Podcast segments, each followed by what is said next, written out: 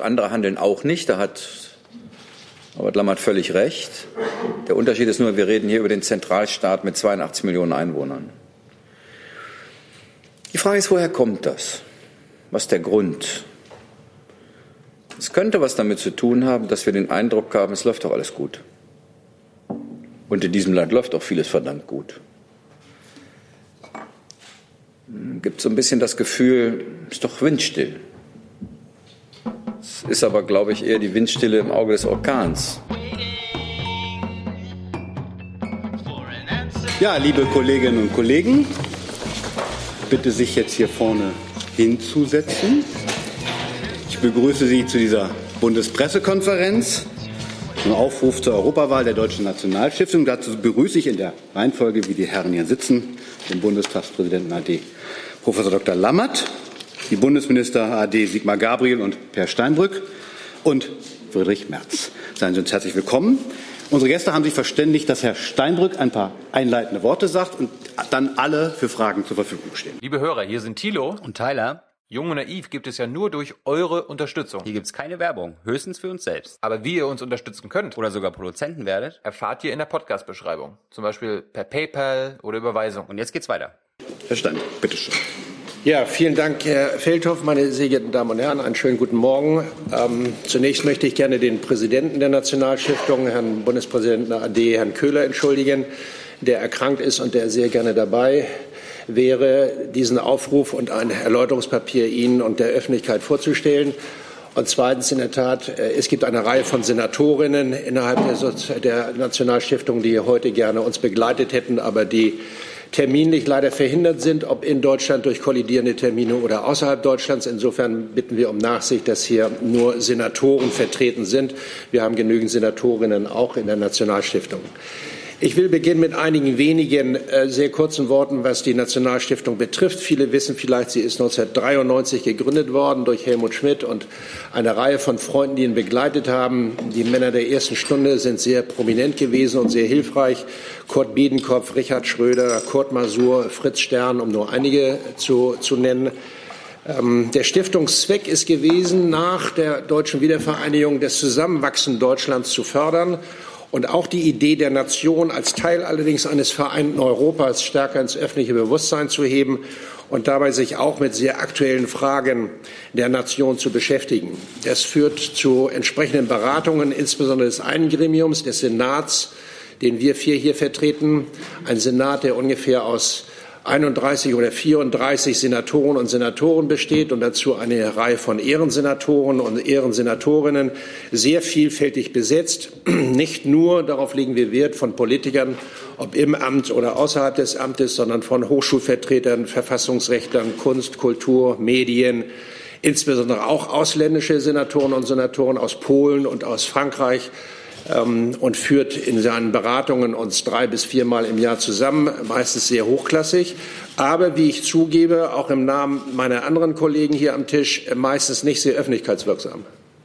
Und deshalb ist es schon außergewöhnlich, dass äh, in den letzten Senatssitzungen sich eine Debatte entwickelt hat, die dazu führte, dass mit Blick auf die bevorstehenden Wahlen zum Europäischen Parlament äh, und der sehr ernsthaften Einschätzung unserer Beratungen über den augenblicklichen Zustand und die mögliche Weiterentwicklung Europas sich diese deutsche Nationalstiftung äh, öffentlich zu Wort melden sollte. Weil wir mit Blick auf das mögliche Ergebnis, hoffentlich nicht eintreten, aber mögliche Ergebnis mit Blick auf die Stärkung von Rechts- und Linkspopulisten und insbesondere Rechtspopulisten und rechtsradikalen Parteien dieses Europa in der Tat beschädigt werden könnte.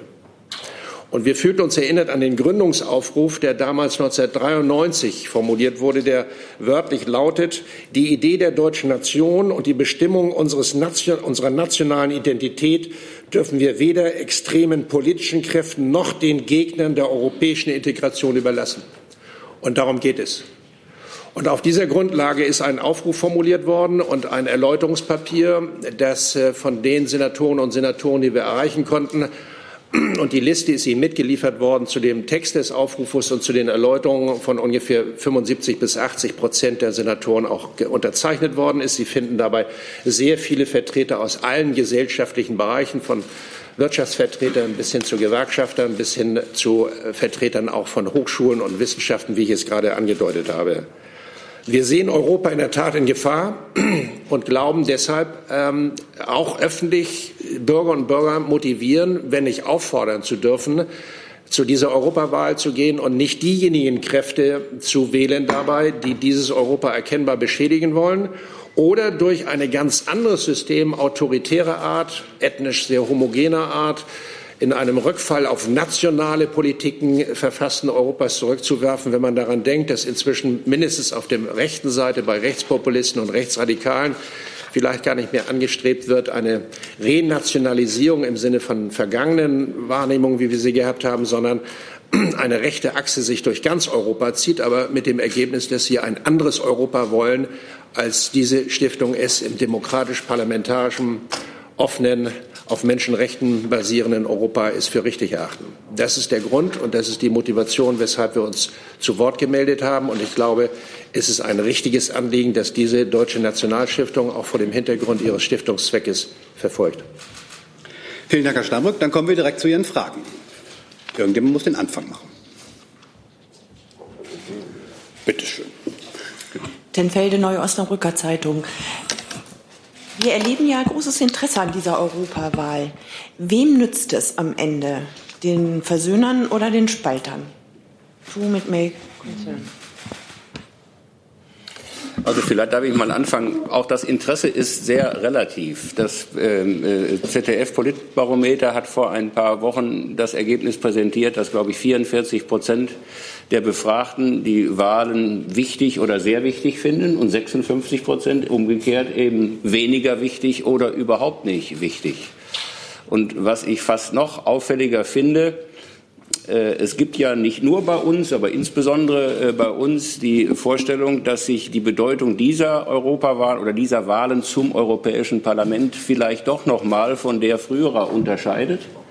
Aber auf die Frage, ob man diese Europawahl für eine Schicksalswahl hält, eine Wahl von herausragender Bedeutung, sagen ganze 23 Prozent der Befragten, dass sie diesen Eindruck haben. Also hier gibt es schon in der Wahrnehmung der Relevanz dieser Wahl doch eine beachtliche Streuung und wir wollen eben ausdrücklich dazu beitragen, dass man das bitte nicht unterschätzt, zumal ja nicht nur in Deutschland, aber auch in Deutschland Wahlen zum Europäischen Parlament notorisch darunter leiden, dass die Relevanz des Europäischen Parlaments auch für unsere eigenen äh, Angelegenheiten regelmäßig unterschätzt wird. Herr Lose.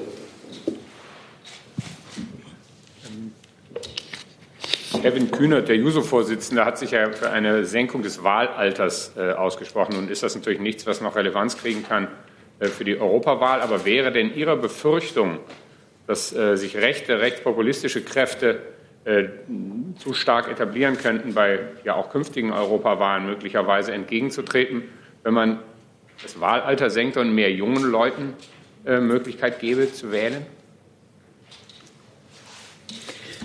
Ich glaube, dass das eine mit dem anderen nichts zu tun hat. Ich will Ihnen sagen, eine Geschichte erzählen aus einer Veranstaltung, die ich gerade gemacht habe mit ein paar hundert Jugendlichen eines Gymnasiums. Wir über Europa diskutiert und am Ende der Veranstaltung kommt eine vermutlich sogar Wahlberechtigte, jedenfalls muss sie knapp davor sein, stellt sich mir vor, sie sei gebürtige Polin und Nationalistin und wir würden hier eine völlig falsche Einschätzung davon haben, was Europa zu sein habe. Und kriegte jedenfalls durchaus auch, nur nicht überragend, aber eine Zustimmung unter einem Teil ihrer Mitdiskutantinnen und Mitdiskutanten. Ich glaube, dass es ähm, nicht um die Frage geht, welches Alter man hat, sondern sie werden quer durch die Bank Menschen finden, jeder Altersgruppe, die sich diesem Thema proeuropäisch oder auch antieuropäisch äh, äh, äh, nähern. Insofern glaube ich nicht, dass durch eine Veränderung des Wahlalters Sie unglaublich viel erreichen können, zumal Sie recht haben, dass das zu dieser Wahl nicht besonders viel bewirken wird. Wenn man darüber redet, ob man Wahlalter senkt oder nicht, muss man erstens über die Frage sprechen, ob man glaubt, dass das angemessen sei und zweitens, ob es ein wirksames Instrument dafür sein kann, die Beteiligung von jungen Leuten in einer älter werdenden Gesellschaft ihr einen größeren Einfluss zu geben. Das ist eher der Hintergrund darüber kann man unterschiedlicher Auffassung sein. Aber was die Frage angeht, ist man pro Europa oder dagegen, ist meine Erfahrung jedenfalls, dass das nicht so richtig was mit Alter zu tun hat. Frau von Manningholt. Ähm, ja, die Frage ist offen an alle vier, die da sitzen. Sie sind ja nun den Koalitionsparteien durchaus verbunden, die sich im Wahlkampf befinden. Trauen Sie denn Union und SPD diese schwierige Aufgabe, die Sie gerade beschrieben haben, Herr Steinbrück, äh, nicht zu, beziehungsweise direkter gefragt, was wird denn unterlassen oder eben nicht richtig gemacht, auch aus Ihrer Sicht? Das ist ja, denke ich, auch der Grund, warum Sie jetzt hier sitzen. Und dann noch eine Frage, ähm, Zusatzfrage noch ähm, zu Herrn Orban, ähm, vielleicht Herr Merz dann direkt an Sie. Ähm, was sollte denn der richtige Umgang der Union jetzt mit Herrn Orban sein? Zunächst mal zu der ersten äh, Frage. Also Herr Steinbrück hat das ja, glaube ich, gerade ganz richtig nochmal betont. Es ist das erste Mal, dass sich die Deutsche Nationalstiftung in dieser Form vor einer Wahl an die Öffentlichkeit wendet. Und das hat äh, etwas damit zu tun, dass wir ähm, einfach die Befürchtung haben, dass die Bedeutung dieser Europawahl bei der Bevölkerung nicht richtig eingeschätzt wird. Ich bin ja selber mal Mitglied des Europäischen Parlaments gewesen, 1989 bei der dritten Direktwahl zum Europäischen Parlament gewählt worden. Und ich beobachte natürlich seitdem auch die Höhe der Wahlbeteiligung. Und die ist in Deutschland immer unbefriedigend gewesen. Die ist auch in anderen Ländern unbefriedigend gewesen. Aber gerade in diesem Jahr haben wir das Gefühl, wir sollten doch über die Parteigrenzen hinweg einfach dazu aufrufen, aus bestimmten Gründen, die wir auch genannt haben, an dieser Wahl teilzunehmen. Ähm, das hat nichts mit Misstrauen äh, oder mangelndem Vertrauen in die etablierten Parteien zu tun, sondern es ist einfach der Versuch, die Bedeutung dieser Wahl noch einmal über die Parteigrenzen hinweg aufzuzeigen und auch den Menschen in Deutschland zu sagen, dass diese Europawahlen und dass dieses Europäische Parlament eine wichtige Rolle spielen, auch in den nächsten Wochen und Monaten. Ähm, was die Fidesz-Partei und Herr Orban äh, betrifft, hat ja die Parteivorsitzende Annegret Kramp-Karrenbauer aus meiner Sicht das Richtige gesagt. Ähm, die äh, EVP hat versucht, äh, äh, Orban eine Brücke zu bauen, ähm, die er erkennbar nicht gehen will. Und äh, dann sind Konsequenzen äh, am Ende wahrscheinlich unvermeidlich. Ich bedauere das sehr, aber wenn von ihm selbst diese Brücke nicht äh, beschritten wird, dann ist äh, die Trennung vermutlich unvermeidbar. Für mich gilt ja inzwischen äh, der Anfangssatz, glaube ich, von Forst 1, vom Eise befreit sind Strom und Bäche, weil ich kein politisches Mandat mehr habe. Und deshalb erlaube ich mir schon die Bemerkung, ja, ich empfinde die Entwicklung oder die Europ das europapolitische Engagement dieser großen Koalition seit einem Jahr als ziemlich enttäuschend. Ich hätte erwartet, dass nach mehrfachen Vorstößen des französischen Staatspräsidenten Macron mit seiner Rede in Athen vor der Akropolis an der Sorbonne, in Aachen bei der Karlspreisverleihung und auch seiner jüngsten, ich glaube in einem Interview oder Artikel geäußerten Auffassung, es eine substanzielle Antwort dieser großen Koalition gegeben hätte, die bis heute aussteht. Und ich hätte auch erwartet, dass die rechtzeitig erfolgt wäre mit Blick auf dieses wichtige Datum der europäischen Parlamentswahlen am 26. Mai und jedenfalls weit im Vorfeld es eine deutsch-französische Initiative gegeben hätte, die dieses Europa in seiner Bedeutung und in seiner Weiterentwicklung noch mal sehr viel stärker ins Bewusstsein der Wählerinnen und Wähler nicht nur in Deutschland, sondern auch in anderen Ländern gelenkt hätte. Ich kann mich dem weitgehend anschließen. Ich glaube auch, dass das Problem ist, dass jedenfalls zurzeit noch der Wahlkampf in Europa, wenn man von den Antieuropäern absieht, ein bisschen darunter leidet, dass er häufig eine Verlängerung der Innenpolitik ist. Die Parteien werben mit einer Verlängerung der Innenpolitik auf die europäische Ebene und ich glaube nicht, dass das nicht auch Themen gibt, die europäisch verlängert werden können. Aber der Unterschied hier zu diesem Aufruf ist, dass sozusagen hier ein eigenes europäisches Gewicht auf die Wahl gesetzt wird. Und das hat was damit zu tun, dass wir in der Welt von morgen, besser gesagt unsere Kinder, in der Welt von morgen keine Stimme haben werden, wenn es kein geeintes Europa gibt. Ich bin Vater von drei Töchtern und Sie können sich vielleicht vorstellen, dass man dann auch manchmal überlegt, ich werde in diesem Jahr 60 Jahre alt, wie werden deine Kinder eigentlich aufwachsen? Und werden die die gleichen Möglichkeiten haben, wie du sie hattest? Und ich glaube, das hat ganz wesentlich was mit der Frage zu tun, ob wir in eine G2-Welt hineinwachsen, in der die Welt zwischen Amerika und China die Spielregeln entscheidet oder ob wir als Europäer wenigstens G3 dabei sind und selbst entscheiden können, wie wir leben wollen und nicht andere darüber entscheiden, wie wir angeblich leben müssen. Und meine Sorge ist, dass diese Frage Souveränität des Kontinents, Europa als Interessenvertretung der Bürgerinnen und Bürger Europas in der Welt, dass das im Wahlkampf zu kurz kommt und wir ein bisschen die Wählerinnen und Wähler ratlos vor der Europawahl stehen lassen, wenn es nur darum geht, innenpolitische Themen zu verlängern und die einzigen, die ein klares Profil haben, die Antieuropäer sind. Und deswegen würde ich mir jedenfalls wünschen, dass die Fragen, wie wollen die Parteien, die demokratischen, die proeuropäischen Parteien, von denen wir Gott sei Dank sehr, sehr viele haben in Deutschland, wir haben nur ganz wenige antieuropäische, dass die klarer machen, wie sie sich diese Aufstellung des Kontinents in der Welt von morgen vorstellen, was man dafür tun muss. Und da hat der französische Präsident Vorschläge gemacht, die kann man gut oder falsch finden, aber man muss sich jedenfalls dazu verhalten. Und es gibt eine neue deutsche Frage in Europa, nämlich wie wir uns zu diesem Europa verhalten wollen.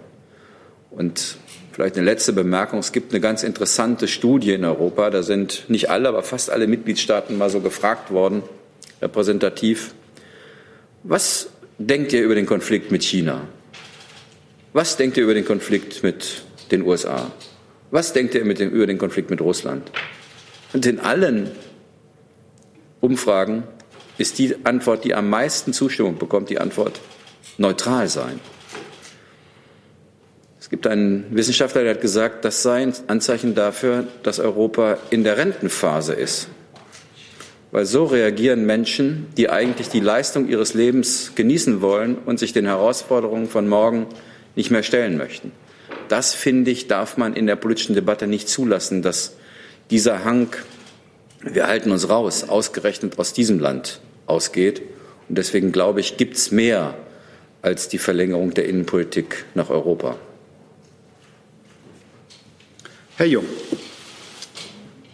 Wenn man mit anderen Europäern spricht, äh, habe ich jedenfalls in den letzten Jahren gemerkt, dann wird immer wieder darauf an, äh, wird man darauf angesprochen, dass Deutschland bremst als Institution, als, also die Bundesregierung bremst in Europa eine Weiterentwicklung aus und sie vertritt hauptsächlich ihre eigenen Interessen. Es wird auch von Wirtschaftsnationalismus gesprochen. Äh, wie gefährlich bzw. förderlich halten Sie die deutsche Politik für ein vereintes Europa? Also ich könnte jetzt äh, auch bei kritischer Betrachtung der eigenen Verhältnisse nicht bestätigen, dass Deutschland da in einer auffälligeren Weise stärker bremst als andere. Der äh, insgesamt ernüchternde Befund ist, dass es eigentlich nirgendwo, wenn ich jetzt mal von dem Sonderthema Macron äh, absehe, ähm, einen erkennbaren Willen zu einem signifikanten Fortschritt, zu weiteren, nicht nur dekorativen, sondern operativen Integrationsfortschritten gibt. Und ähm, das zentrale Missverhältnis besteht ja gerade darin, dass wir objektiv betrachtet in der Welt, in der wir leben, in einem 21. Jahrhundert, das durch Globalisierung gekennzeichnet ist, ganz offenkundig ein Mehr an europäischen Antworten auf diese globalen Herausforderungen brauchen und tatsächlich machen sich immer mehr europäische Staaten auf den Weg einer verzweifelten Wiederherstellung nationalstaatlicher Souveränität. Ein groteskes Missverhältnis zwischen der tatsächlichen Aufgabenstellung und den dafür präferierten Lösungswegen. Mal unter uns gesagt, die simpelste denkbare Bezeichnung eigener Ambitionen, die dieser famose amerikanische Präsident seiner eigenen Administration vorgegeben hat, America First, ist ja in der Zwischenzeit längst zur heimlichen Nationalhymne immer mehr europäischer Staaten geworden. Und da empfehle ich uns mal gelegentlich nur einen Blick auf die Größenordnung. Als der europäische Integrationsprozess vor 70 Jahren mit damals sechs westeuropäischen Mitgliedstaaten begonnen hat, hatten diese damals mit etwa 200 Millionen Einwohnern schon nicht mehr 10 Prozent der Weltbevölkerung. Jetzt hat die Europäische Gemeinschaft einschließlich der Briten 500 Millionen Einwohner, die Stand heute 6,8 Prozent der Weltbevölkerung darstellen. In 30 Jahren wird Afrika 25 Prozent der Weltbevölkerung darstellen und Europa 5. Höchstens 5. So, und da reden wir über Wiederherstellung nationalstaatlicher Souveränität. Das ist der Rückmarsch ins, 21, ins 19. Jahrhundert und die Verweigerung von Antworten fürs 21. Zusatz, Herr Jung? Ich wollte zur deutschen Gefahr für Europa was hören. Das habe ich jetzt nicht verstanden. Es gibt keine deutsche Gefahr für Europa durch Handeln, sondern durch Nichthandeln. Das ist auch Und das unterscheidet, das unterscheidet natürlich Deutsch. Andere handeln auch nicht. Da hat Robert Lammert völlig recht. Der Unterschied ist nur, wir reden hier über den Zentralstaat mit 82 Millionen Einwohnern. Die Frage ist, woher kommt das? Was ist der Grund? Es könnte was damit zu tun haben, dass wir den Eindruck haben, es läuft doch alles gut. Und in diesem Land läuft auch vieles verdammt gut. Gibt so ein bisschen das Gefühl, es ist doch windstill.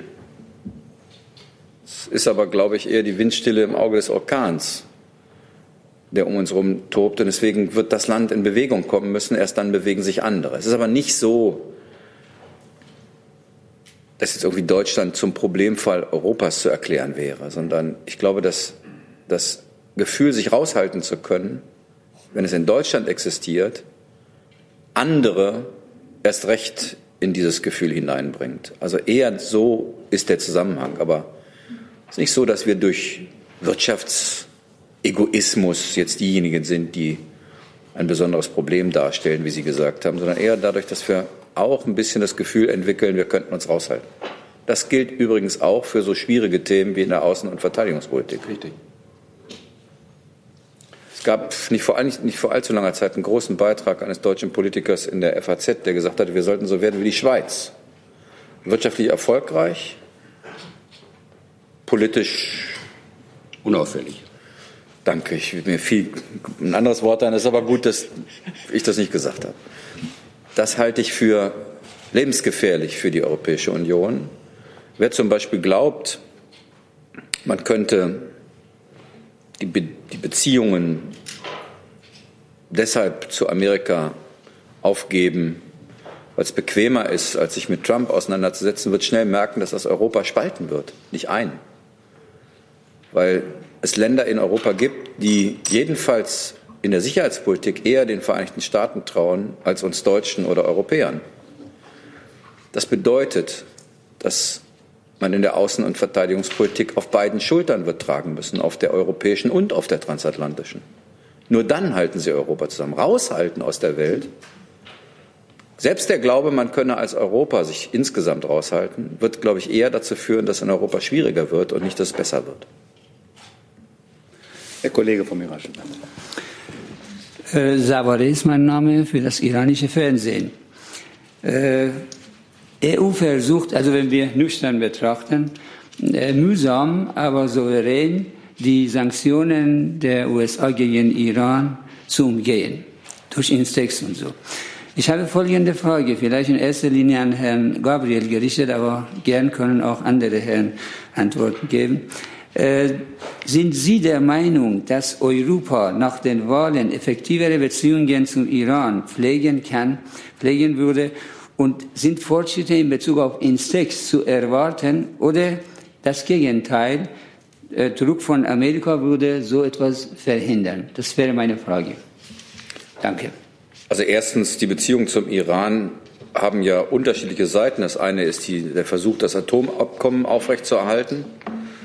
Und das Zweite ist natürlich auch, mit dem Iran über die Frage zu reden, wie verhält er sich eigentlich in anderen Beziehungen in seiner Region. Es ist ja nicht so, dass wir keine Kritik hätten an dem, der Aufstellung des Irans in Syrien, im Irak, in anderen Ländern. Es gibt ja massive Konflikte zwischen uns, nicht zuletzt im Blick auf Israel. Aber es gibt ein großes Thema, das ist die Frage des Aufrechterhaltung des Nuklearabkommens. Und solange der Iran sich daran hält, finde ich, ist es richtig, dass die Europäische Union und auch Deutschland versucht, die möglichen Handelsbeziehungen zum Iran aufrechtzuerhalten und zu verbessern. Dafür gibt es aber eine Voraussetzung, wenn die am Ende erfolgreich sein wollen. Das wird eine Weile dauern. Das hat auch nicht nur was mit dem Iran zu tun. Das ist zum Beispiel, dass die, der Euro als Wirtschaftsraum stärker unabhängig wird. Das ist eine der großen Aufgaben europäischer Politik in den kommenden Jahren die hat nicht nur was mit dem Iran zu tun, sondern zum Beispiel mit der Frage, wie Europa sich verhalten kann, wenn es der Überzeugung ist, dass Sanktionen ihre Sekundärwirkung nicht nach Europa entfalten dürfen, wie wir das ja glauben. Das gilt nicht nur für den Iran. Dafür brauchen sie eine Stärkung des Euros als wirkliche Alternativwährung zum Dollar. Die Weltwährungsreserven waren mal zu 28 Prozent im Euro, sie sind jetzt noch zu 20 Prozent, sind also gesunken. Das Vertrauen in den Euro ist gesunken, beziehungsweise die Aufwertung der chinesischen Währung hat natürlich auch dazu beigetragen, dass es Abwanderungen gibt. Das finde ich ist eine der großen Aufgaben im Euroraum, dafür zu sorgen, dass die europäische Währung sozusagen eine wirkliche Kraft behält, um eine Weltwährung sein zu können. Das setzt voraus, dass Anleger das Vertrauen haben, ihr Geld im Euro anzulegen. Das wiederum setzt voraus, dass das hier ein kräftiger, wirtschaftlich und politisch stabiler Kontinent ist. Und das, glaube ich, ist das Ziel all dessen, was auch in diesem Papier steht. Vielleicht darf ich nur eine, eine Bemerkung hinzufügen. Ich, ich teile diese Einschätzung vollkommen. Ähm, die Begründung für Amerika, ähm, seine Sanktionsregime auch extraterritorial anzuwenden und auf Europa zu übertragen, liegt ja praktisch nur im Dollar in der Tatsache, dass in Dollar abgerechnet und fakturiert wird. Wenn wir anderer Meinung sind als die Amerikaner, und man kann mit guten Gründen anderer Meinung sein, dann haben wir nur dann eine Aussicht auf Erfolg, wenn wir eine geschlossene europäische Haltung zu diesen Fragen einnehmen, wenn alle Europäer, jedenfalls die großen Mitgliedstaaten, sich in diesen Fragen einig sind. Und zum Zweiten, wenn wir es Schritt für Schritt schaffen, auch äh, die Abhängigkeit vom US-Dollar äh, ein Stück weit zu äh, reduzieren. Wenn uns beides nicht gelingt, dann werden wir in diesen Fragen keine Rolle spielen. Und dann können wir hier Meinungen austauschen, wie wir gerne hätten, aber die wird die Welt nicht bewegen. Herr Koller. Danke. Ähm, es ist doch äh, eigentlich erstaunlich, dass äh, Europa nach so 70 Jahren einer solchen äh, politischen Erfolgsgeschichte, Friedensgeschichte, wirtschaftlichen Erfolgsgeschichte so wenig resilient ist gegenüber dem ersten Windhauch, der da jetzt kommt, ohne dass überhaupt eine große Krise ähm, da ist, Sie alle hatten sehr hohe Staatsämter bringt, ähm, und sind damit für den Ist-Zustand mitverantwortlich. Äh, bringt jeder von Ihnen ein Beispiel zustande hier in den Raum, was er hätte anders entscheiden sollen, vorausschauender, was man hätte anders machen müssen, früher machen müssen in Europa, um, um das, das Vertrauen in, in Europa zu stärken? Ich teile nicht Ihre Auffassung, dass ähm, insbesondere die Entwicklung der letzten 10, 15, 20 Jahre für Europa darauf hinausläuft, dass sie weniger resilient ist. Ich empfinde die europäische Einigungsgeschichte nach wie vor als eine absolute Erfolgsgeschichte. Und ich kann mich erinnern an einige Krisen, die bisher, egal ob seit den römischen Verträgen 1957, EWG, EG, EU, eigentlich auch immer gemeistert worden sind. Manchmal schwierig, manchmal in einer Prozession von drei Schritten nach vorne, zwei Schritte zur Seite und einer wieder zurück. Insofern teile ich eine grundpessimistische Einstellung nicht. Die ändert nur nichts daran, dass äh, genau wie meine, meine Mitstreiter hier vorne es dargestellt haben, die vor uns liegenden Herausforderungen eminent sind und deshalb der Weg eines weiter geschlossenen und einheitlich agierenden Europas wichtiger wird denn je vor dem Hintergrund sich global massiv verändernder Koordinaten, was Militär, Ökonomie, Technologie betrifft. Das ist die Herausforderung. Aber im Blick zurück kann ich nicht einschätzen oder wäre es nicht meine Bewertung, dass äh, wir uns für irgendetwas zu entschuldigen hätten. Natürlich gibt es einzelne Stellschrauben, wo ich mir gewünscht hätte, dass wir besser gewesen wären folgend dem, was Herr Merz gerade gesagt hat, ja, in dem Bereich, den ich zu vertreten hatte, hätte ich mir gewünscht, dass wir in Europa einen sehr viel größeren, umfassenden Kapitalmarkt geschaffen hätten, was automatisch zur Stärkung des Euro gegenüber dem riesigen US-amerikanischen Kapitalmarkt beigetragen hätte. Richtig. Ich hätte mir zweitens gewünscht, um durchaus kritisch auch das aufzugreifen, was Sie gesagt haben, dass Deutschland und Frankreich erfolgreicher gewesen wären in den letzten Jahren mit Blick auf die Stabilisierung der Europäischen Währungs- und Wirtschaftsunion, indem sie ihren Paradigmenstreit aufgelöst hätten. Das deutsche Paradigma ist dasjenige eines Haftungsparadigmas, was letztlich die Verantwortung ganz eindeutig den einzelnen Mitgliedstaaten der Europäischen Währungsunion zuordnet. Das französische Paradigma ist eher ein Vergemeinschaftungsparadigma. So, und das bricht oder das äh, hat bisher weitergehende Vorschläge zur Stabilisierung der Europäischen Wirtschafts- und Währungsunion verhindert, obwohl es diesbezüglich durchaus lesenswerte und auch nachahmenswerte Initiativen gibt. Wenn ich an ein sehr lesenswertes Papier von sechs französischen und sechs deutschen Ökonomen denke, die aber bisher politisch nicht aufgegriffen und abgebildet werden. Das sind zwei Dinge aus meinem Erfahrungsbereich, ähm, seitdem ich für Finanzfragen und insbesondere auch für diesbezügliche europapolitische Fragen zuständig gewesen bin. Aber es ändert nichts an meiner Einschätzung, dass das europäische Projekt über die letzten Jahrzehnte ein höchst erfolgreiches ist und sich auszeichnet durch Kriterien, die ich in keinem anderen Kontinent weltweit finde. Und das den Menschen zu erklären, ist ein wichtiger Beitrag auch dieses Papiers mit Blick auf diese Kombination von Freiheit, Demokratie, Freizügigkeit, Menschenrechte, Trennung von Staat und Kirche, kulturelle Vielfalt, Landschaften, Literatur, Musik, Städtekulturen. Ein wunderbarer Kontinent. Und die Gefahr ist sehr groß, dass wir das für selbstverständlich nehmen, wie Herr Gabriel gesagt hat, für nachfolgende Generationen. Und es ist nicht selbstverständlich. Letzter Satz. Es gilt ein Satz, der aus der Literatur stammt, eher, und zwar sagt eine Geliebte oder ein Geliebter zu seinem Partner, wenn du dich nicht um mich kümmerst, verlasse ich dich. So ist es mit Demokratie und mit der europäischen Einigung und mit der Freiheit auch. Wenn du dich nicht um mich kümmerst, verlasse ich dich. Und das ist die Gefahr. Das ist eine ganz schöne Überleitung zu meinem Beispiel. Ich glaube, wir haben übersehen in der Politik ich traue mir nicht zu sagen, auch in den Medien, dass sich nach 1989 in Amerika etwas ändert. Ich kann mich erinnern an eine Rede von Henry Kissinger, die mir aber auch erst später wieder eingefallen ist, als er Anfang der 90er Jahre sagt, Leute, glaubt nicht, dass das alles so weitergeht. Amerika wird sich jetzt nach dem Fall des Eisernen Vorhangs ändern und zwar auf Dauer.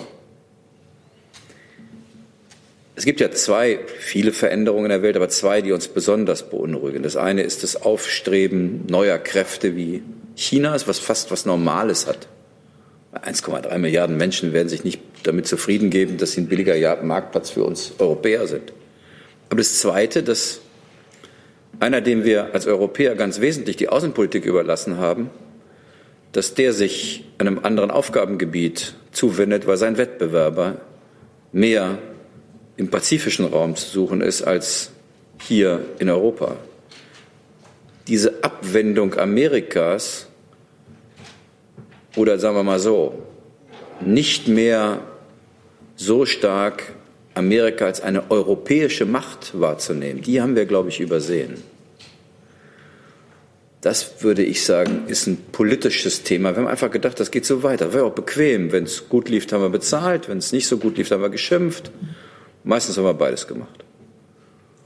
Und dass sich das geändert hat und dass das Konsequenzen hat für Europa, zum Beispiel bei der Frage der Entwicklung einer eigenständigen gemeinsamen Außen- und Sicherheitspolitik, das übersehen zu haben, das, glaube ich, darf man nicht einfach wegwischen. Und das hat nichts mit Donald Trump zu tun. Wie gesagt, Trump ist eher das Ergebnis einer langen Entwicklung in Amerika, als dass er die Ursache sei. Und ich habe die Rede jetzt vor nicht allzu langer Zeit mal nachgelesen nochmal, weil ich sie in Erinnerung hatte, dass wir das nicht rechtzeitig gemerkt haben, dass da jemand geht oder partiell geht, dem wir einen Teil dessen überlassen haben, was europäische Politik sein muss, uns auch überlassen mussten und sollten, weil die Erfahrung dieses Landes mit Europa war, dass wenn es nicht auf uns aufpasst, wir hier Unfug machen, insbesondere wir Deutschen. Die Abstinenz, die geopolitische Abstinenz ist ja eine gewesen, die entstanden ist aus der Erfahrung damit, was passiert, wenn wir geopolitische Interessen haben. Das war ja lebensgefährlich für den Rest der Welt. Und dass sich das änderte in den 90er Jahren, ganz langsam, immer stärker und das sich nicht nur abbildet in der Debatte über NATO, sondern in vielfach anderer Hinsicht. Das, glaube ich, ist etwas, was wir übersehen haben. Der Hinweis, dass wir alle für den Zustand, in dem sich Europa befindet, eine eigene Verantwortung haben und wir hier oben ganz gewiss, ist ja zweifellos zutreffend. Mir fallen mindestens zwei große Themen ein, bei denen Deutschland und die deutsche Politik hinter dem zurückgeblieben ist, was unserer tatsächlichen Stellen oder unserem tatsächlichen Stellenwert innerhalb äh, Europas entspräche. Das ist das Migrationsthema und das ist das Energiethema. Die Wahrheit, dass, dass das Migrationsthema nicht nationalstaatlich zu lösen ist, ja evident. aber dass auch Deutschland dies erst begriffen hat, als wir unmittelbar betroffen waren. Und dass wir uns geradezu demonstrativ geweigert haben, das Thema als gemeinsames Thema wahrzunehmen und anzupacken, solange wir nicht unmittelbar betroffen waren, lässt sich leider nicht bestreiten. Und die damalige, ja auch aus prominentem Munde vorgetragene Behauptung, sorry, das ist ein italienisches Problem, war ja schon damals nicht wahr. So.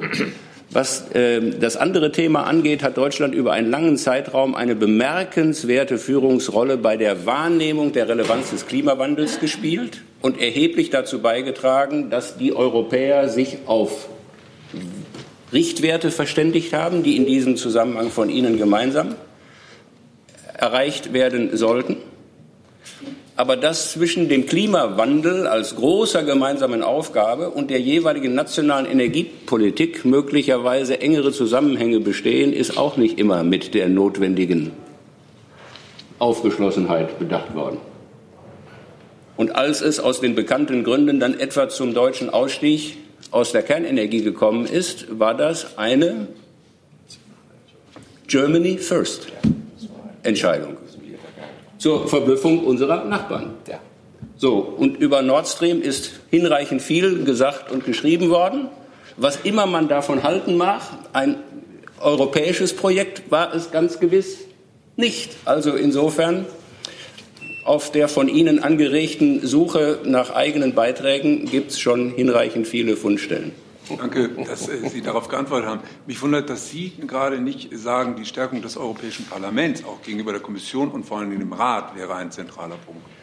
Ja, weil ich da finde, bei wirklich realistischer Betrachtung äh, der Dinge, dass die Entwicklung, die das Europäische Parlament ähm,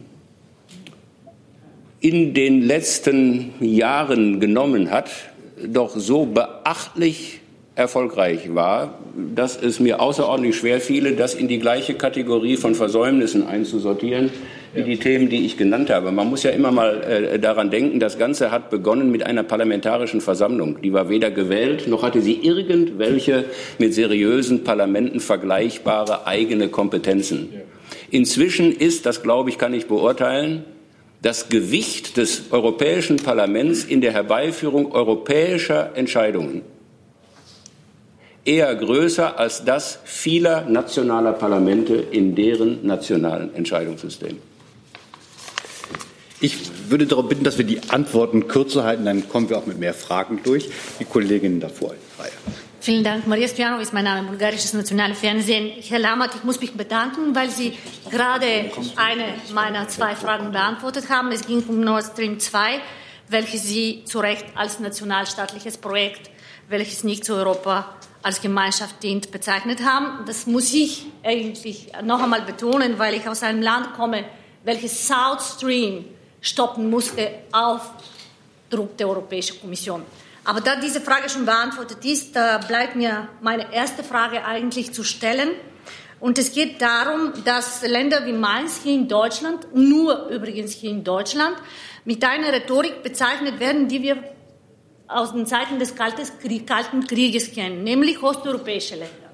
Das führt dazu, dass wir uns öfters mal unter uns verwundern müssen, welches Land damit gemeint wird und was genau in, diese, in diesen Begriff hineinsteckt. Ist es nicht an der Zeit, dass man 30 Jahre nach der Wiedervereinigung, Herr Gabriel, Sie haben gerade das Thema Fall der Eisernen Vorhang angesprochen, diese Rhetorik von Ost und West ablegen und uns auch verbal wieder vereinen. Vielen Dank. Wie? Ja. Indem wir uns zum Beispiel nur Europäer nennen oder mit der Name jeweiliges Landes. Ich finde, es ist einverstanden. Einverstanden. Einverstanden. Ändert nur nichts am Problem. Und das Problem existiert, glaube ich, dort, dass es unterschiedliche Konzeptionen in Ost und West, in Nord und Süd, in Nordwest und Südost über Europa gibt. Sehr unterschiedliche Konzeptionen.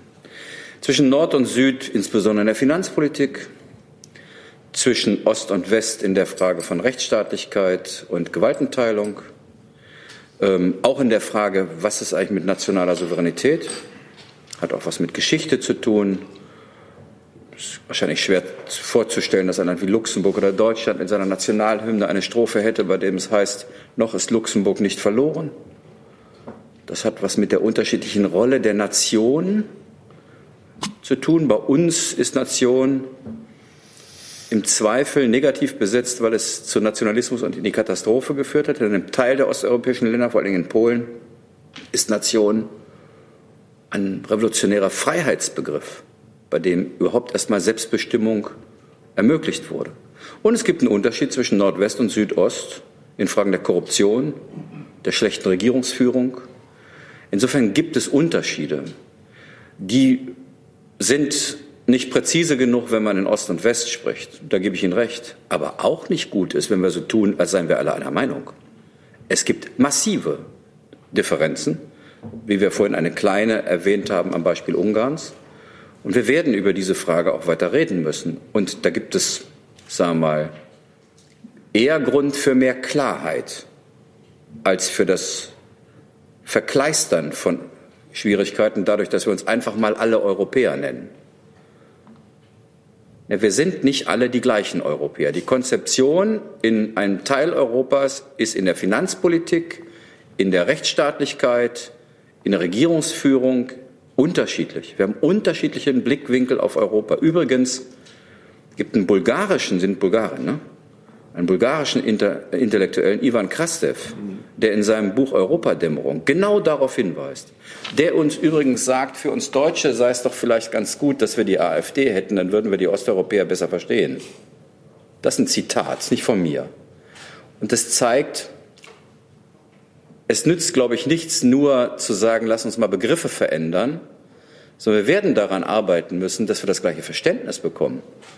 Und das ist eine Aufgabe, die noch vor uns liegt.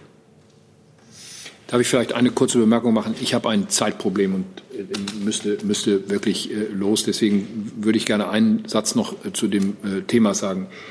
Aus meiner Sicht ist es keine Frage der geografischen Bezeichnungen. Also ich habe kein Problem damit, dass wir hier sagen, wir leben hier in Westeuropa oder in einem Teil Westeuropas, Nordeuropa, Südeuropa. Der entscheidende Punkt aus meiner Sicht ist, wir haben wahrscheinlich alle nicht ähm, richtig eingeschätzt, äh, wie sehr dieser Nachholbedarf auch emotional für die osteuropäischen Länder, die später dazugekommen sind in die Europäische Union, ähm, geleistet werden muss, auch im Hinblick auf dieses Modell, was wir in Europa haben.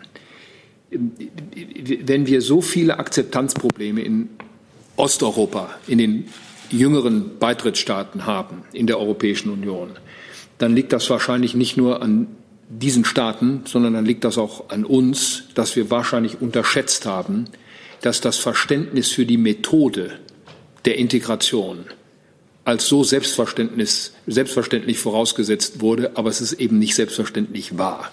Und, und vor dem Hintergrund hat Ihre Frage nach meinem Empfinden eine ganz andere Bedeutung. Wie schaffen wir das, diese Staaten, die eben erst nach 1989, 90 dazugekommen sind, davon zu überzeugen, dass diese Integrationsmethode richtig ist? Umgekehrt, was haben wir vielleicht übersehen? in dem Bewusstsein, dass es eben auch in Zukunft Nationalstaaten gibt und geben muss, kommt übrigens in unserem Papier sehr klar und sehr deutlich zum Ausdruck. Europa ist nicht die Überwindung der Nationalstaaten sondern Europa ist die Integration der Nationalstaaten. Und das Maß und der Umfang dieser Integration, den werden wir, glaube ich, auch in Zukunft, auch nach diesen Wahlen zum Europäischen Parlament intensiv diskutieren müssen, wenn wir Europa zusammenhalten wollen. Und ich hoffe, dass uns das eint. Sind Sie mir hoffentlich nicht böse, aber ich muss los. Gerne beim nächsten Mal etwas ausführlicher. Wir, Wir danken Herrn Merz, dass er hier war. Und äh, die anderen Herren bleiben noch ein bisschen. Herr Lose ist der Nächste. Direkt im Rausgehen eine Frage, Herr Merz. Vielleicht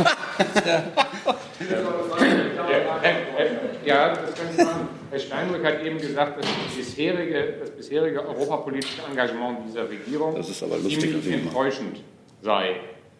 Auch. Ich verfalle jedenfalls nicht in Euro.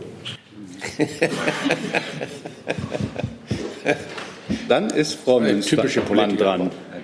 Innenpolitik macht einfach Münstermann Funke Mediengruppe. Nun sind Sie nun zu dritt oder zu viert. Sie bringen ja eine Menge Promi überparteiliche Prominenz auf die Bühne. Äh, wird es bei diesem Aufruf bleiben für diese Wahl oder planen Sie vielleicht Veranstaltungen noch im Wahlkampf? Und Ist es auch vorstellbar, dass sich die Nationalstiftung in künftigen wichtigen politischen Fragen mehr einbringt? Nein, wir planen keine Auftritte ähm, im Rahmen des Wahlkampfes, zumal die Auswahl der hier vertretenen Senatsmitglieder nicht sehr typisch ist für diese für diesen Senat. Der ist sehr viel heterogener besetzt und äh, wenn ich das richtig sehe, haben Politiker und Ex-Politiker wie ich nicht mal einmal die Mehrheit. Und deshalb ist dieses Gremium auch in seiner Neutralität, in seiner Überparteilichkeit und heterogenen Zusammensetzung alles andere als geeignet, aktiv in Wahlkämpfe einzugreifen. Was uns allerdings beschäftigt, ist, ob diese Nationalstiftung in der Tat wenn es denn gefragt sein sollte und notwendig sein sollte, doch etwas stärker ins Licht der Öffentlichkeit tritt und gegebenenfalls, um Ihnen eine Perspektive auszuleuchten, auch im benachbarten Ausland, europäischen Ausland, nach ähnlichen Einrichtungen sucht, mit denen man gegebenenfalls auch mal gemeinsam etwas machen kann. Dafür bietet sich natürlich, wenn es immer gehen sollte, Frankreich und Polen an als die wichtigsten beiden unmittelbaren Nachbarländer. Aber durchdekliniert ist es bisher nicht. Herr Fried. Ähm, ich hätte zwei Fragen, äh, die sich auf die Art äh, beziehen, wie hier in Deutschland Wahlkampf gemacht wird. Die eine ist, wie problematisch halten Sie eigentlich die Aufteilung in einen europäischen Spitzenkandidaten und eine deutsche Spitzenkandidatin, wenn wir jetzt mal nur die beiden sogenannten Volksparteien äh, anschauen.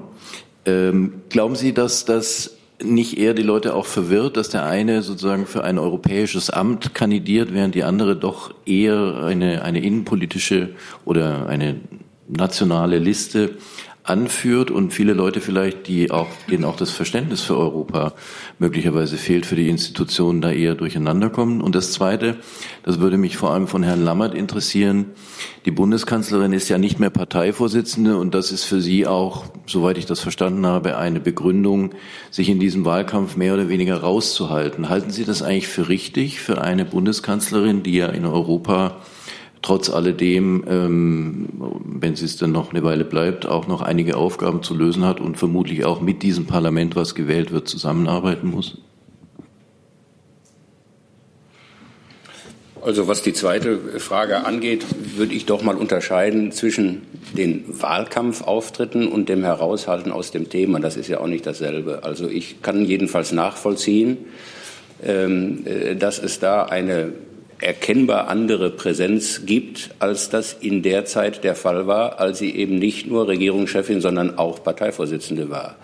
Im Übrigen ahne ich die Frage, die Sie mir gestellt hätten, wenn es jeweils gleichzeitige Auftritte der Parteivorsitzenden und der Kanzlerin gegeben hätte, was ich denn von dieser charmanten Konstellation hielte.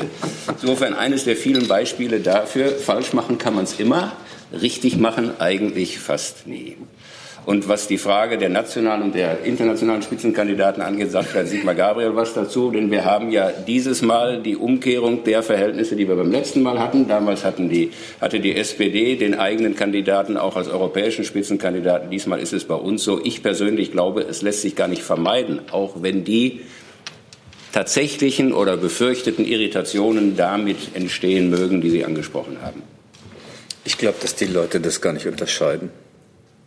Ich glaube, dass die Aufmerksamkeit über diese Frage weit geringer ist und dass die Partei, die in einem Land, in diesem Fall jetzt Deutschland, einen Kandidaten aufstellt, der gleichzeitig europäischer Spitzenkandidat ist, einen sozusagen Aufmerksamkeitsvorsprung hat, das stimmt.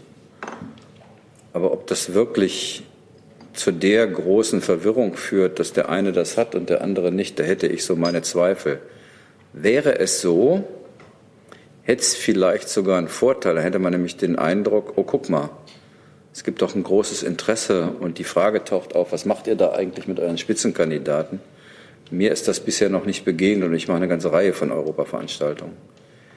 Es gibt einen Heimvorteil, wenn einer der beiden, übrigens, ich finde immer noch Volksparteien, auch nicht nur sogenannte, äh, gleichzeitig den nationalen wie den, den europäischen Spitzenkandidaten hat. Das ist so.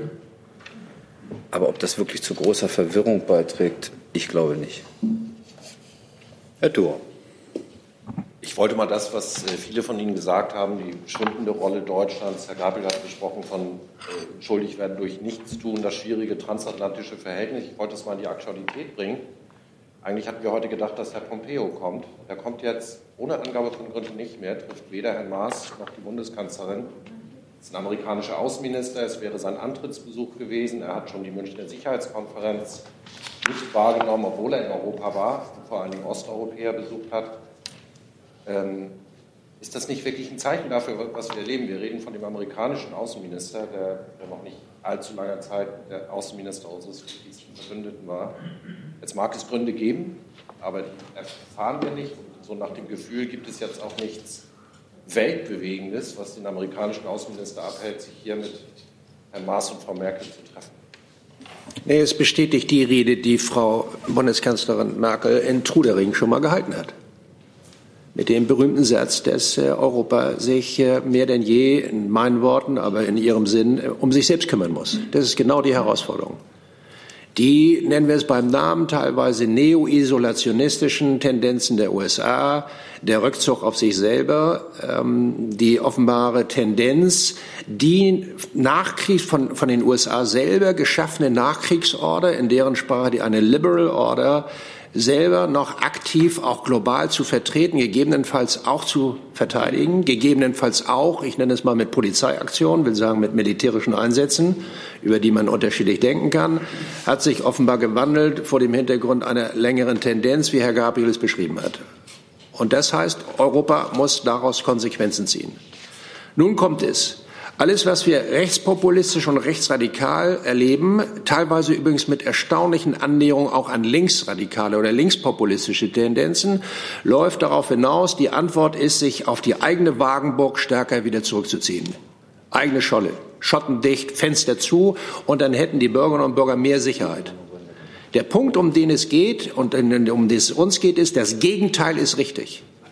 Eine ganze Reihe der zukünftigen Herausforderungen sind nicht mehr im Radius nationaler Politik lösbar. Ich muss die nicht alle aufzählen. Fängt beim Klimaschutz und beim Umweltschutz an, hört bei der Sicherheitspolitik nach innen und außen auf, bezieht sich übrigens auch auf die zentrale Frage auf technologischem und wirtschaftlichem Feld, wie geht Europa zunehmend mit der Umklammerung durch amerikanische und chinesische Internetgiganten um. Datenschutzrechtlich, wettbewerbsrechtlich, steuerrechtlich. All diese Fragen sind nicht mehr alleine durch nationale Politik lösbar sondern nur durch europäisches Zusammenwirken. Das ist die Konsequenz aus den Entwicklungen, die wir nicht nur mit Blick auf die USA erleben, sondern mit Blick auch auf äh, eine ausgreifende Tendenz Chinas, die ihren Ambitionen sich am besten in diesem Seidenstraßenprojekt ausdrückt und in dem, in dem Streben, eine technologische Suprematie innerhalb der nächsten fünf bis sechs Jahre auf den zehn entscheidenden Technologiefeldern zu erwecken. Das ist der Weckruf den Europa hören muss und daraus Konsequenzen ziehen muss. Aus dem, was Sie beschrieben haben und was ich ergänze, insbesondere mit Blick auch auf den anderen maßgeblichen Machtfaktor, der sich breit macht. Herr Jung. Ich hätte die Frage ja gerne Herrn Merz und Herrn Steinbrück gestellt, aber Herr Steinbrück, vielleicht können Sie das für Herrn Merz übernehmen. Äh, würden denn echte Eurobonds bei einer Schaffung, bei der Schaffung von einer, äh, einem stärkeren Euro-Kapitalmarkt helfen und die Dollar-Hegemonie einschränken? Das Problem ist, dass der Begriff Eurobonds inzwischen als Begriff derartig belastet ist, vorbelastet ist, dass Sie ihn eigentlich nicht mehr debattieren können, weil er sofort Reflexe auslöst. Gemeinsame Schulden. Bitte? Gemeinsame Schulden. Nee. Europäische Staaten. Nee, nee, das, ist nur eine, das ist nur eine Umschreibung dessen, was dann ebenfalls Reflexe auslöst, nach dem Motto, wer haftet im Zweifelsfall?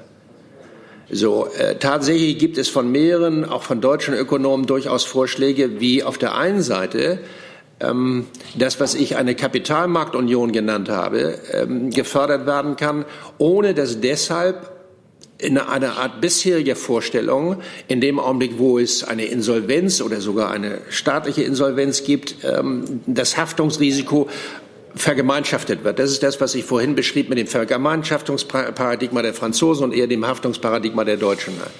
Aber diesen Gedanken weiterzuentwickeln, ohne dass ich jetzt eine Lösung habe, statt ihn einfach liegen zu lassen und die Vorstellung zu haben, es könne alles so weitergehen wie bisher und darüber erreichen wir eine weitere Stabilisierung der Europäischen Wirtschafts- und Währungsunion, ist ein Fehler. Es gibt genügend Initiativen aus dem nichtpolitischen Bereich, diese Frage zuzuspitzen und gegebenenfalls auch Lösungen zu präsentieren. Ich habe jetzt noch vier Namen auf der Liste. Ich würde vorschlagen, die machen wir jetzt noch und dann beenden wir diese Pressekonferenz. Wir machen hier drüben weiter. Bitte schön.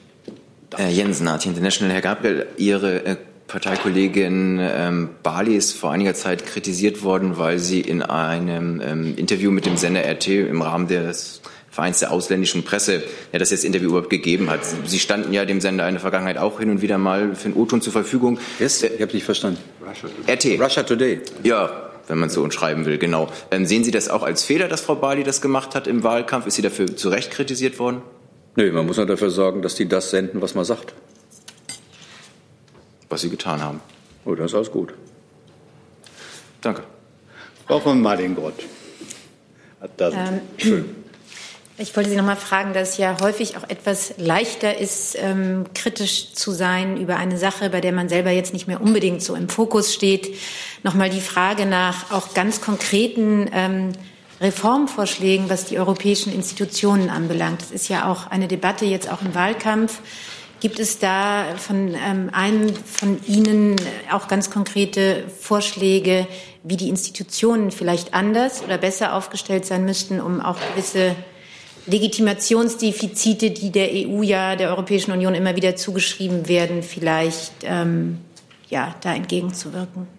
Vielleicht Laura Lammann, Per Steinbrück dazu eigene Ideen. Ich glaube, dass die Reform der europäischen Politik nicht bei den Institutionen beginnt weil wir wissen, dass damit Vertragsänderungen langwieriger Natur verbunden sein können. Ich finde, dass zuerst an einer Reihe von Punkten ein anderes Verständnis oder ein erneuertes europäisches Verständnis der Politik entstehen muss. Aber es gibt auch Vorschläge, die sind relativ leicht umzusetzen. Der französische Präsident hat vorgeschlagen, einen europäischen Sicherheitsrat zu gründen. Übrigens interessanterweise, selbst dann, wenn Großbritannien die Europäische Union verlassen sollte, hat er dafür plädiert, dass Großbritannien Mitglied dieses Sicherheitsrates ist. Man braucht keine, keine neue Institution schaffen. Man kann auch sagen, einmal im Monat, einmal im Vierteljahr, was weiß ich, trifft sich der Rat und Regierung, der, Staat, der, der Rat der Staats- und Regierungschefs in Form eines solchen Sicherheitsrates. Einfach um zu lernen, gemeinschaftlich Außen- und Sicherheitspolitik zu definieren. Das ist lange davor, bevor man in der auswärtigen Politik dazu kommen könnte, Mehrheitsentscheidungen zu kommen, weil bei einer Mehrheitsentscheidung müssen Sie zuerst mal die dazu bewegen, zuzustimmen, denen Sie hinterher das Stimmrecht wegnehmen wollen.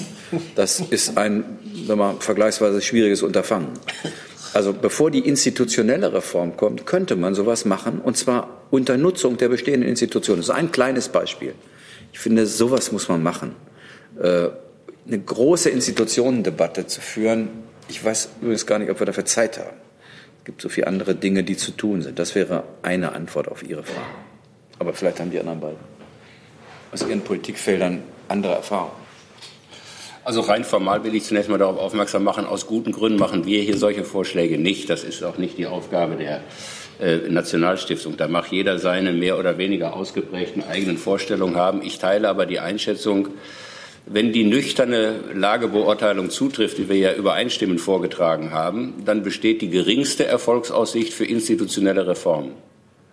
Und dann besteht eine, wenn überhaupt, ehere Erfolgswahrscheinlich höhere Erfolgswahrscheinlichkeit, wenn man Themen, die erkennbar allen auf der Seele liegen und die mindestens ein großer Teil dieser Länder auch nach eigener Einsicht allein aus eigener Kraft nicht erfolgreich wird bewältigen können, aufgreift und guckt, ob und in welcher Weise dies auch einen anderen Rahmen braucht. Und je eher man den informell vereinbaren kann, ohne dafür förmliche Änderungen der Vertragskonstruktion zu brauchen, desto eher, glaube ich, wird das funktionieren können.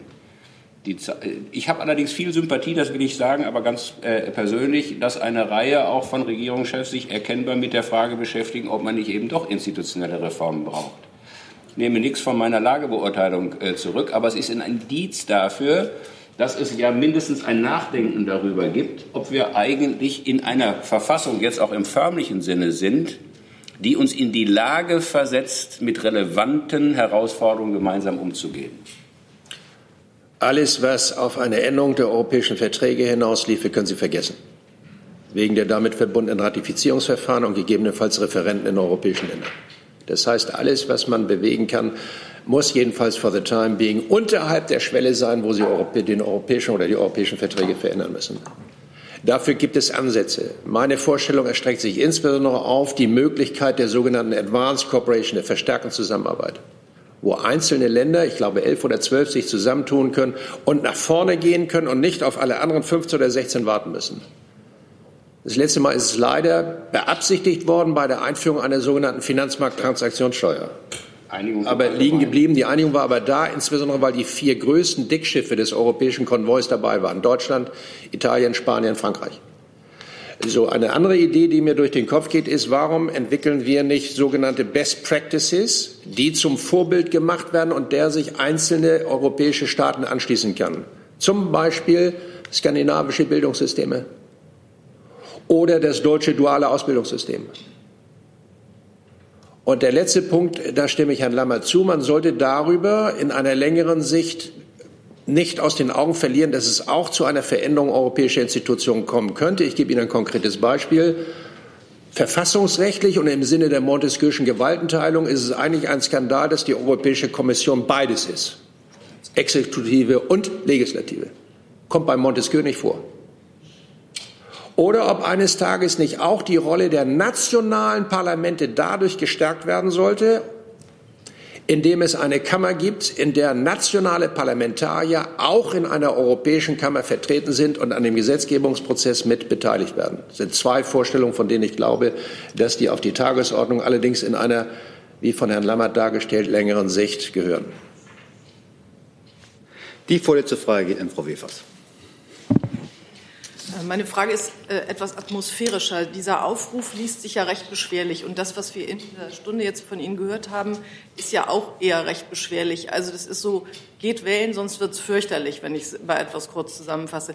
Gibt es eigentlich auch irgendetwas, was Lust macht auf Europa? Also, weil die Frage ist ja, ob der Motivationsschub, der von so einem es ist alles so schrecklich und geht bitte wählen, ähm, der gute Ansatz ist. Also ich finde, daran teilzuhaben, wie der Kontinent gestaltet wird, erstmal was Lustvolles. Und ich würde auch mal ganz optimistisch sein, das haben vorhin aber andere auch schon gesagt. Also wenn ich mich umschaue in der Welt, dann würde ich sagen, bei allen Problemen Europas, es gibt nirgendwo eine Region, in der so frei, so demokratisch und so sicher gelebt werden kann wie in, den, in der Europäischen Union. Und es ist ja doch ein Lichtblick in einer Zeit voller Konflikte, dass es gelungen ist, in weniger als einer Generation von Auschwitz zu Maastricht zu kommen. Ich finde das doch das eigentliche Wunder, dass es gelungen ist, von erbitterter Feindschaft und Völkermord in weniger als einem Menschenleben erst zu Partnern und dann zu Freunden zu werden. Das finde ich ist eigentlich das das eigentliche Leuchtfeuer der Europäischen Union in einer wirklich ansonsten manchmal etwas düsteren Welt. Meine Version der gleichen Beobachtung lautet, historisch betrachtet hat Europa, wenn man es mal bei den alten Griechen beginnen lässt, zweieinhalbtausend Jahre gebraucht, um den Zustand zu erreichen, über den wir uns jetzt beklagen. Dass in ausnahmslos allen europäischen Ländern aus freien Wahlen zustande gekommene demokratisch legitimierte Parlamente und Regierungen im Amt sind, die sich allerdings immer mühsamer darüber verständigen können, ob und welche gemeinsamen Ziele sie eigentlich für diesen Kontinent haben. Das ist der Gegenstand unseres Aufrufs. Aber wir sind die erste Generation, die mit dieser Errungenschaft zu tun hat.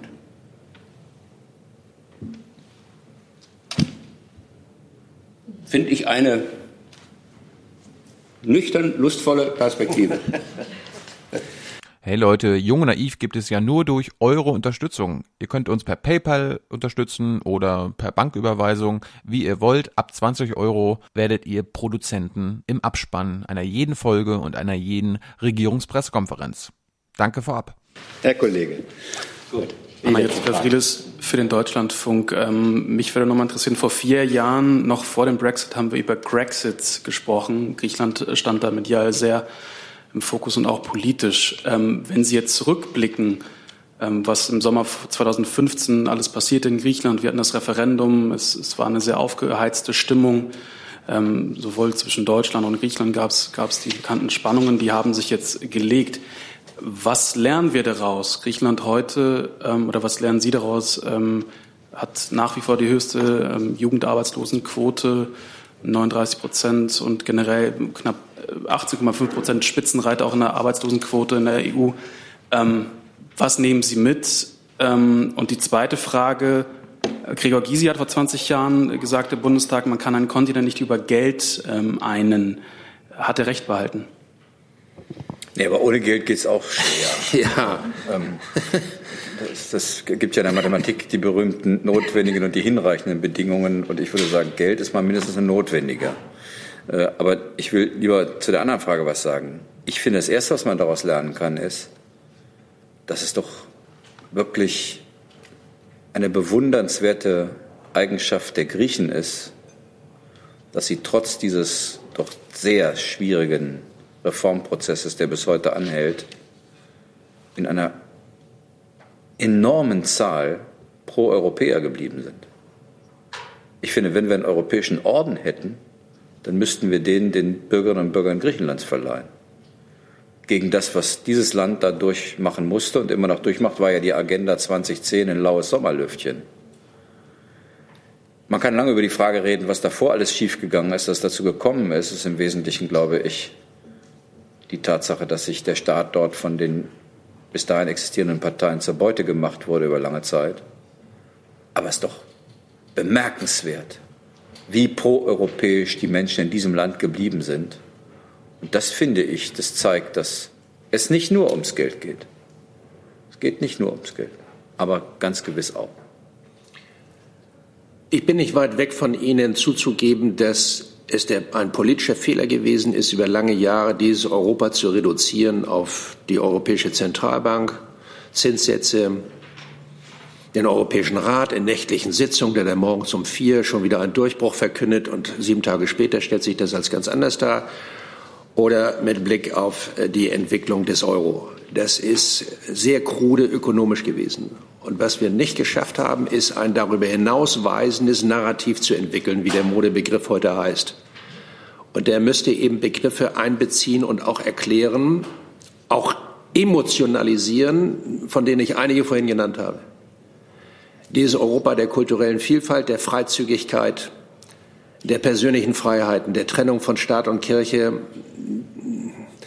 von Musik, Literatur, Landschaften, Stadtkulturen. Er müsste versuchen, vieles einzufangen, wovon die Bürgerinnen und Bürger bis hin zu auch dem sozialen Nutzen, den dieses Europa jemandem oder den Einzelnen liefern muss, dieses Europa ein persönlicher Gewinn und ein sich wiederentdecken in diesem Europa bedeutet und nicht nur sich dingfest machen lässt an ökonomischen Begriffen. Ja, das ist nicht leicht, eine solche Erzählung zu entwickeln, aber ich hätte mir gewünscht, dass wir sehr viel stärker auch im Austausch mit ähm, Medien, mit denen, was man im Englischen Public Intellectuals nennt, äh, an diesem Begriff einer Erzählung für Europa sehr viel stärker gearbeitet hätten, weil ich glaube, dass Wahlentscheidungen auch sehr stark von Emotionen abhängig sind und nicht nur vom Kopf, sondern auch vom Bauch.